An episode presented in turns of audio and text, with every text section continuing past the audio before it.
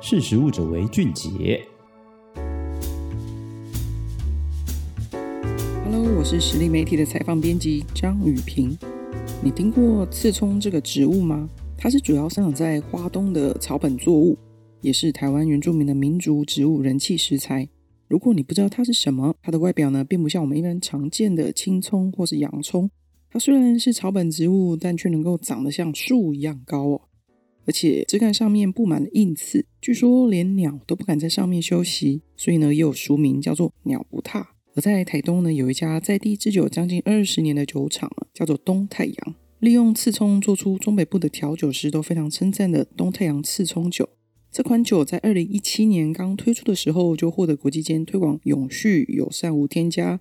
纯净标章的亚太 AA 美食的二星奖项。食力媒体呢，在第二十八期，也是最近这一期的季刊哦，风土纯粹再现台湾第九，也介绍了台湾第九的发展和十大的在地酒厂，而且也制作了我们独家的第九地图，其中就也有东太阳制酒。在十月十四号的时候，台北也举办了深度食堂，邀请了台湾东部、中部和北部三个地酒品牌的创办人，那东太阳制酒的。总监刘洪文也特别到现场和大家来介绍，在八月底的时候到东太阳这边哦，在台东啊去访问了东太阳制酒酒厂。台湾呢，当时因为烟酒专卖的制度，直到二零零二年才开放民间设立制酒酒厂，也就是说才能够合法的销售。而东太阳的创办人啊柳明福，也就是总监刘洪文的爸爸，在约在二零零二年之间呢，就开始学习酿酒。正是在二零零七年成立了东太阳，至今也十五年了。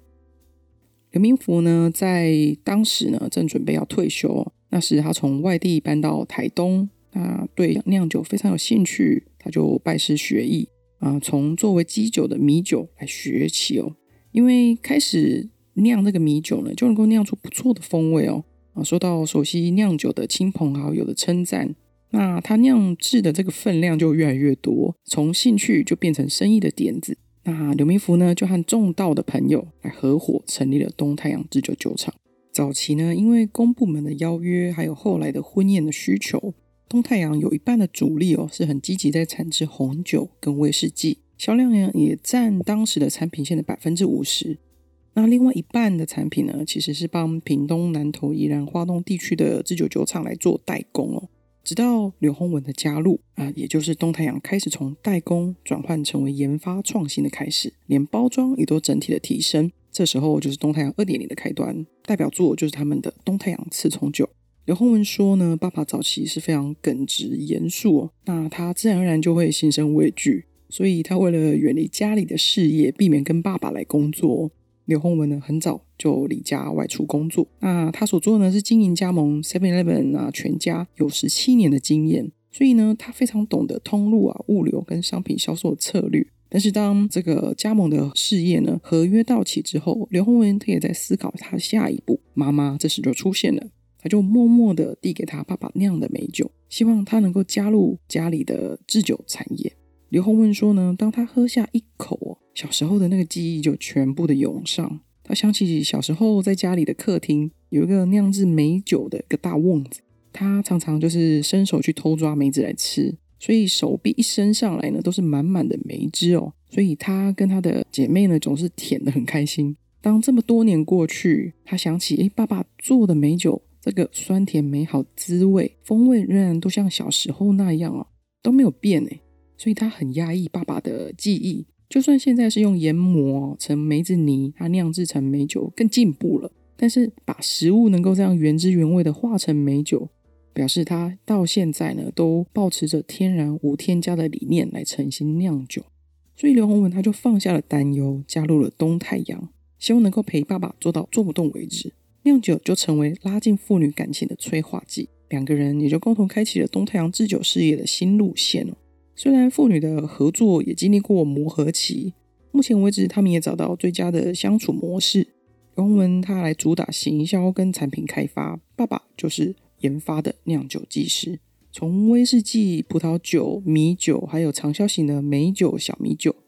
近几年呢，他们加入了香草、果实啊、茶叶啊、谷物来酿制精品级的，像是兰姆酒跟琴酒。刘洪文他称为这一系列叫做烈风系列。猎捕天然的风味。而在二零零二二年底，也就是今年年底呢，他们也筹备啊，用台东水果来萃取香氛的混酿计划，叫做长食计划，预计会在二零二三年来推出。这个长食计划呢，啊，其实就是希望能够解决台东小农水果滞销的状况，像是前阵子的释迦、凤梨释迦，还有以前的水蜜桃跟水梨。但他分享说，虽然可以解决滞销或者是外观比较不佳的 B 级、C 级的水果，刘洪文。希望说，这个小农他可以先评估自己获利的机会，先稳定他主要的水果销售管道，再另外分配足够的产量来制酒，而且也计算好，因为制酒它会有税这个成本，在不亏本以后呢，他才可以减少风险。而刘洪文他也考量说，水果其实是有产期的，也不同季节哦。那目前他就和有冷链系统的盘商来沟通。这样就可以把不同季节采收的水果就立刻冻存，也不会影响这个水果的品质跟制酒的产线。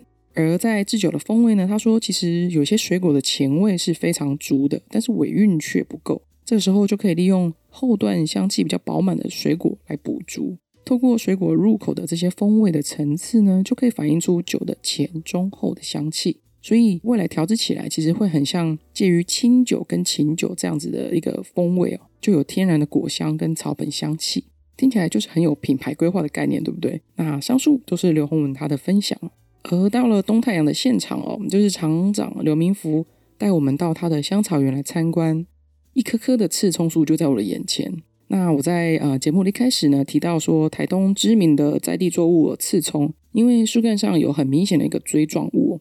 刘明福呢，他就一直不断的提醒我说，不要去靠到树上，但因为它非常的刺，而且真的会很痛。不过事实上呢，当别人有一直想要阻止你的时候，你的身体就会不自主的去执行哦。这是不知道是天性还是怎么样，所以我还是不小心碰到了。那真的是，即使我有来得及闪身，但是轻轻的一碰，真的是非常的刺痛哦。所以可以想象，这些农人哦，像刘明福他在采这个刺葱的时候，应该也受了不少伤啊。刘明福呢，他就把新的叶子摘下来揉一揉，给我们闻闻看哦，就有一股很明显的香草味。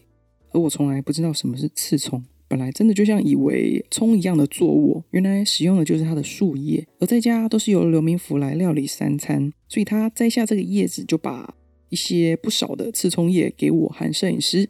他说新长出来的叶子嫩才好吃，回家就把它当做九层塔一样来炒蛋。那我在家呢，不小心。刺葱放的比蛋还要多，把它当成蔬菜蛋饼了，所以满满的刺葱味哦。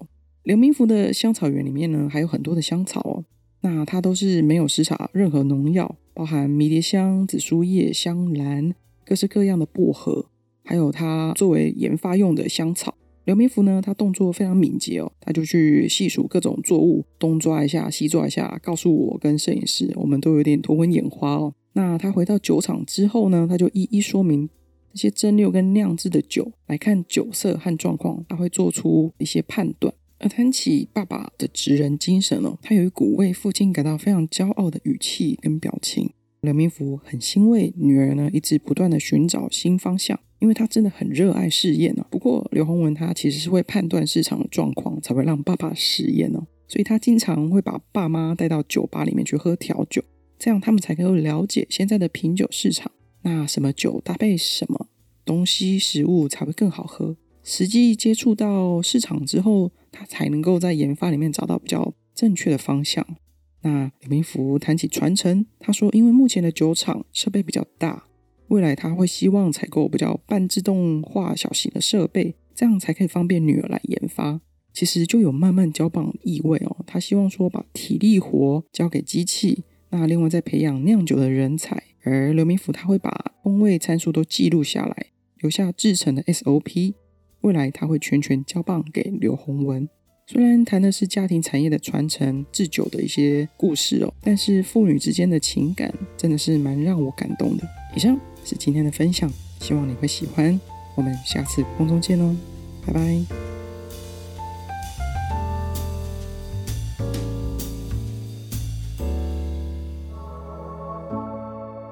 识时务者为俊杰。